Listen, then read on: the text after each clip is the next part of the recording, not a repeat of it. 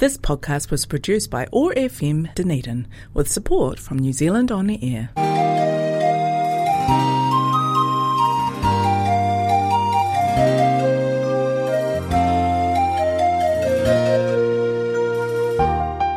This is the Dunedin Chinese Culture Show. 欢迎收听丹尼丁中国文化秀。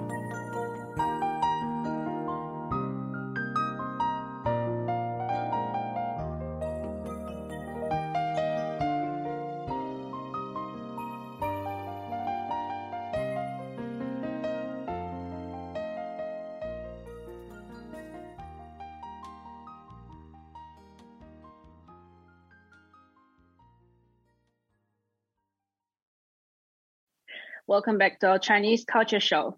As we are now under the COVID 19 traffic light system red, we would like to read a message in Chinese to our listeners before we proceed with our show. Weidi will be here reading it in Mandarin. Here we go.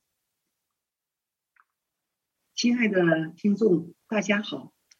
这一期呢，给大家在我们播放我们节目之前，首先给大家播放一段呃，国家卫生局的重要信息，因为新西兰目前处于红色，在红色有更多的戴口罩的要求，并且加强了聚集限制。红色不是封锁。以下呢，是你可以采取的措施，来减缓奥密克戎的传播。每次出门都是要戴口罩。确保你准备好了疫苗通行证，进行扫描。多数地方都会有通行证的限制。如果你已经满了十八岁，并且距离上次注射已经四个月了，那就可以打强化针了。你可以使用福可麦、魏克斯、魏克星预约。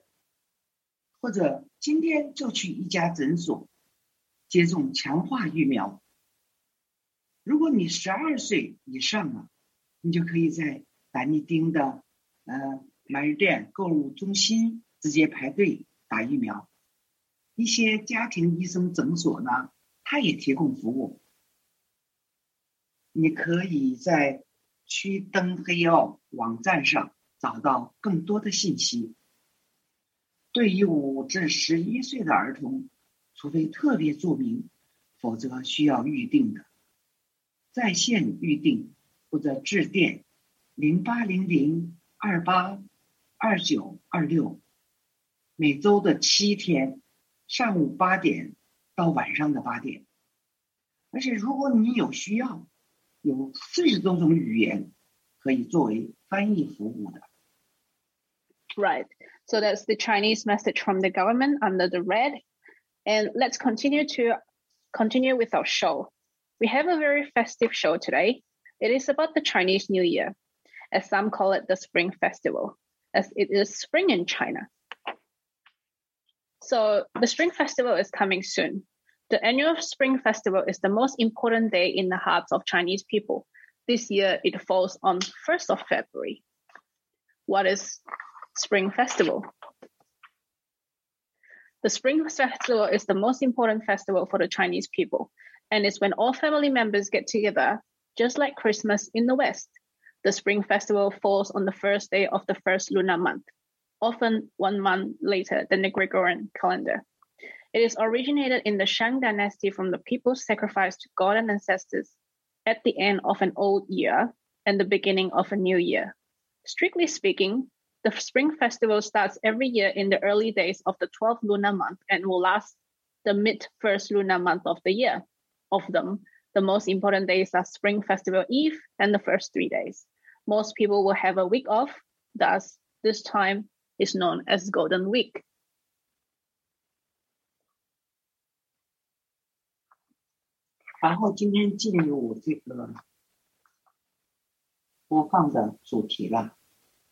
就是大家都知道华人我们春节马上就要到了一年一度的春节是华人心中最重要的日子。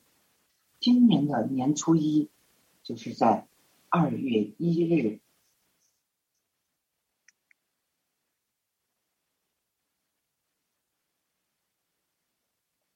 春节是什么呢？春节又叫农历新年，是中国民间最隆重、最热闹的一个节日，是举家欢庆、团团圆圆的大好时节。就像西方的圣诞节一样，春季是每年农历正月初一。通常比公历新年要晚一个月，它起源于殷商时期年头岁尾的民间祭祖的活动。严格来讲，春节不只是一天的庆祝，而是从农历的十二月底到新年的正月十五。不过，最重要的几天当属除夕夜和新年的头三天。春节是法定的假日，大家一般都会放七天假，又叫做黄金周。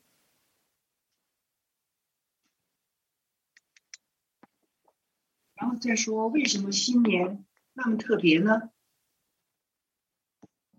中国的十二生肖代表了十二种动物，它们的顺序是鼠、牛、兔。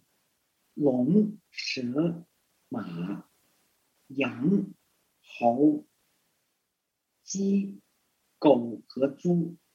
今年是虎年，每一种动物都有它们自己的性格。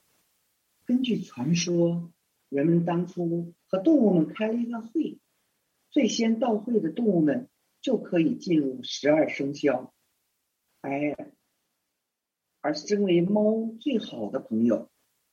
老鼠却没有把猫叫醒去开会，因此他们之间的战争一直持续到了今天。Why the Chinese New Year is so special? The Chinese zodiac features 12 animals in the sequence of rat, ox, tiger, rabbit, dragon, snake, horse, sheep, monkey, rooster, dog, and pig. The coming year of the of the year is the year of the tiger. Each animal represents a different personality. According to the legend, people held a conference with all the animals, informing them that they will be picked to be the 12 to represent the zodiac. However, this is a joke. In spite of being the fastest, the cat was not picked, as its then close friend, the rat, did not make it. This action sparks off a rivalry that continues until this day. We're not sure how true the story is, but that's what we were told. 然后再来谈一谈人们在新年都干啥呢？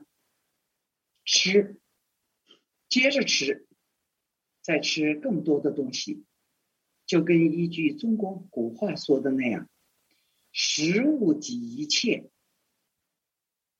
然后再就是年夜饭，也叫团圆饭。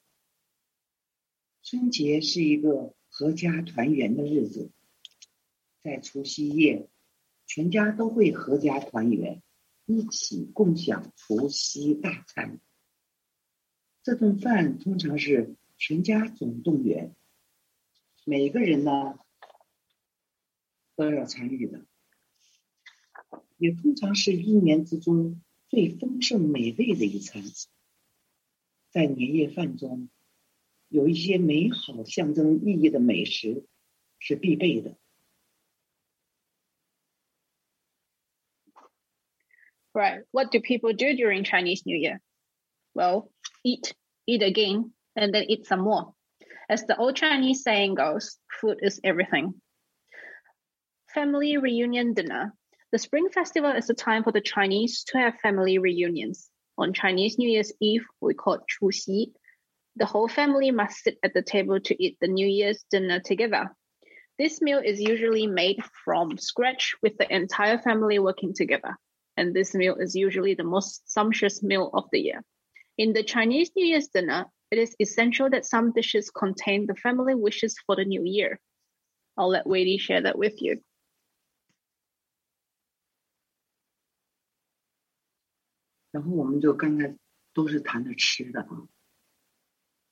然后，再谈一个，在中文这个中国的新年里头必须要吃的还有一个就是年糕。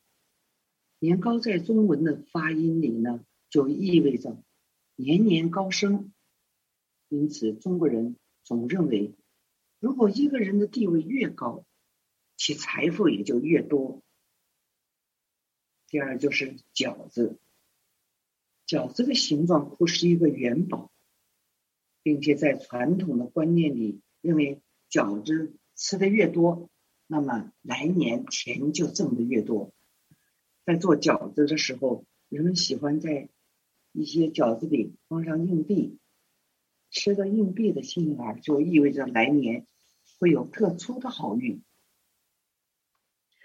So we have a couple of things that we would eat during Chinese New Year. One of them is called the Niangao. Niangao is the Chinese New Year cake. It's very common in the southern China. It is made of ch- sticky rice. In Chinese, Niangao sounds like getting higher year by year. In Chinese people's mind, the higher you are, the more prosperous your business is.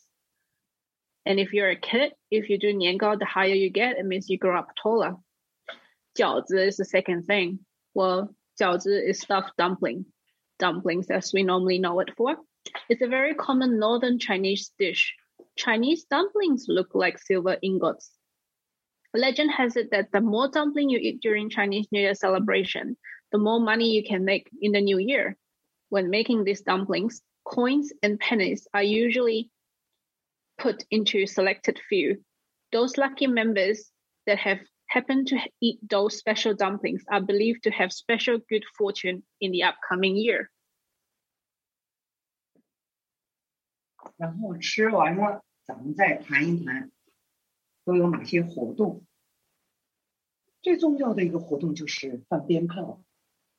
放鞭炮曾经是春节庆祝活动中最重要的习俗之一。然而呢，担心燃放鞭炮 可能会带来危险和烦人的噪音，政府已在许多的大城市下令禁止燃放鞭炮。但是在小城镇和农村地区的人们仍然坚持这种传统的庆祝活动。除夕夜一旦撞响了午夜十二点钟，城市和乡镇都被烟花的闪闪的光芒照亮，鞭炮声震耳欲聋。Next is the firecrackers. As you know, Chinese likes the firecrackers. Lighting firecrackers used to be one of the most important customs in the Spring Festival celebrations. However, concerning, concerning the danger and the negative noises that lighting firecrackers may bring, the government has banned this practice in major cities. But people in small towns or rural areas still hold to this traditional celebration. Right as the clock strikes 12 o'clock midnight of New Year's Eve, cities and towns are lit up with the glitter from fireworks, and the sound can be deafening.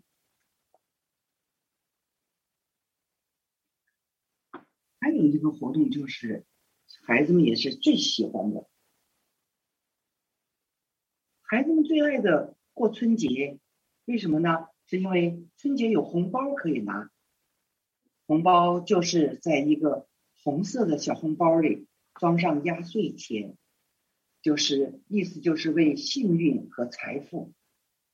走在中国传统的文化中，红色是幸运色，大家相信红包能帮人赶走霉运，带来幸福富贵。在过去都是长辈给晚辈们红包，但是。在现在这个概念已经扩大到朋友之间，有些公司也会把年终的奖金放到红包里边发放。Next would be the red packet, or some call it the lucky money. Children love Spring Festival because they can receive red packets. What a red packet is simply a red envelope with lucky money in it, which symbolizes luck and wealth. In traditional Chinese culture, red is considered a lucky color red packet is believed to ward off evil spirits and to bring good fortune to the receiver. Traditionally, older generations give the red packet to the younger generations. Nowadays, This practice extends to close friends, neighbors, and some even companies give away year end bonuses in the red packets. It just symbolizes good, good meaning there are a lot to be happy and celebrate about during the Chinese New Year. Hope you get to experience one of those festivals with the Chinese friends around you. Weidi might have some Chinese wishes for you during the Chinese New Year.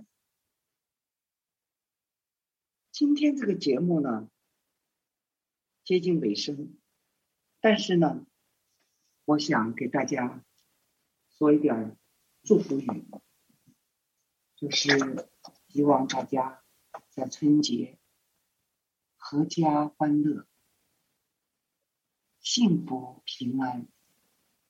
因为春节就是寓意着团圆、团团圆圆，也象征了一个家庭。团结、和谐、幸福的生活。今年在外地的人，这时候都会赶回来。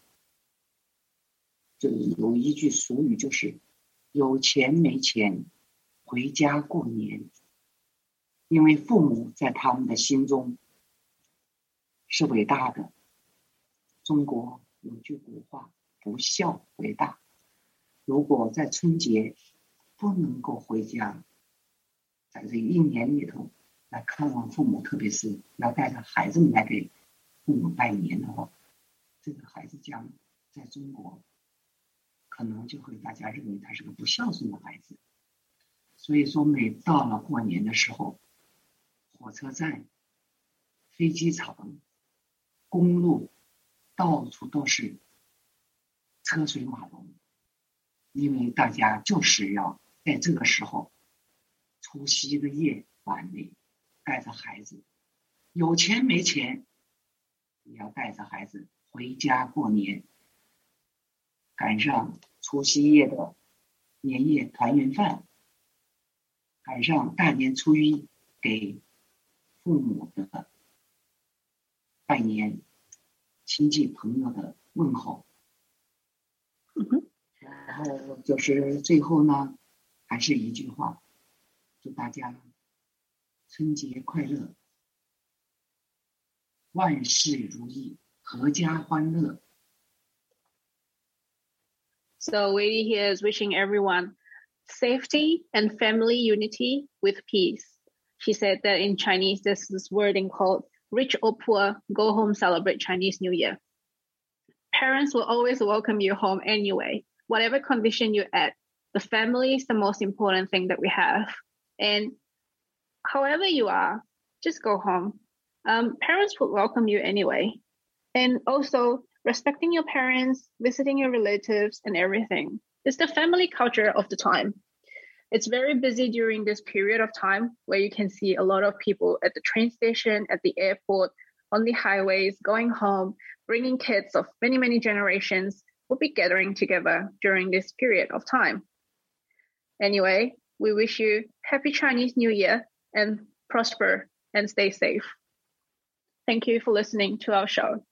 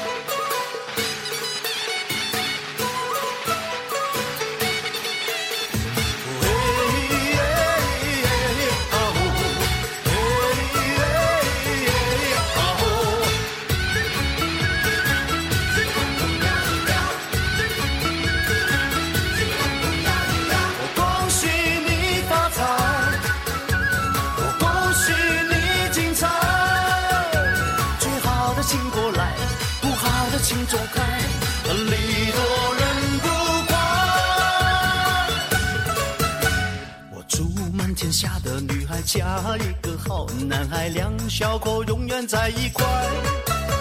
我祝满天下的小孩聪明胜过秀才，智商充满你脑袋。祝尊敬的姑奶奶三十六转的比赛气不喘，面容不改。祝三叔公的买卖生意扬名四海，财运亨通住豪宅。啊呀，Sao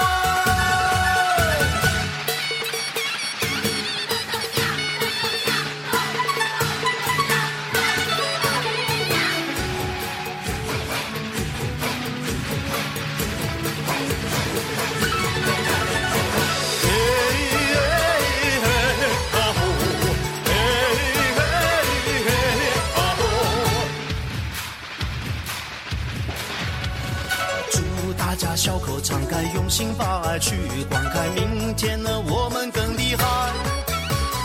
住在世界的舞台跑得比那黑人更快，岁岁年年出人才。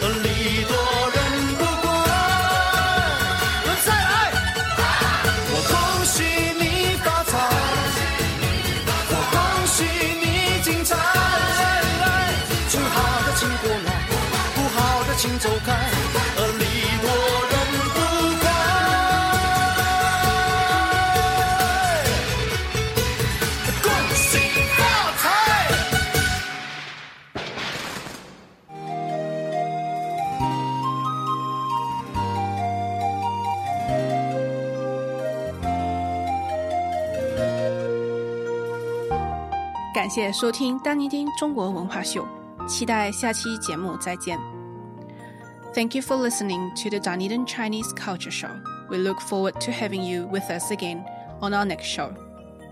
If you would like to listen to our past shows or other OAR programs, head to our podcast on oar.org.nz or stay with us live on FM 105.4 or on AM 1575. Have a great day. This podcast was produced by OAR FM Dunedin with support from New Zealand On the Air.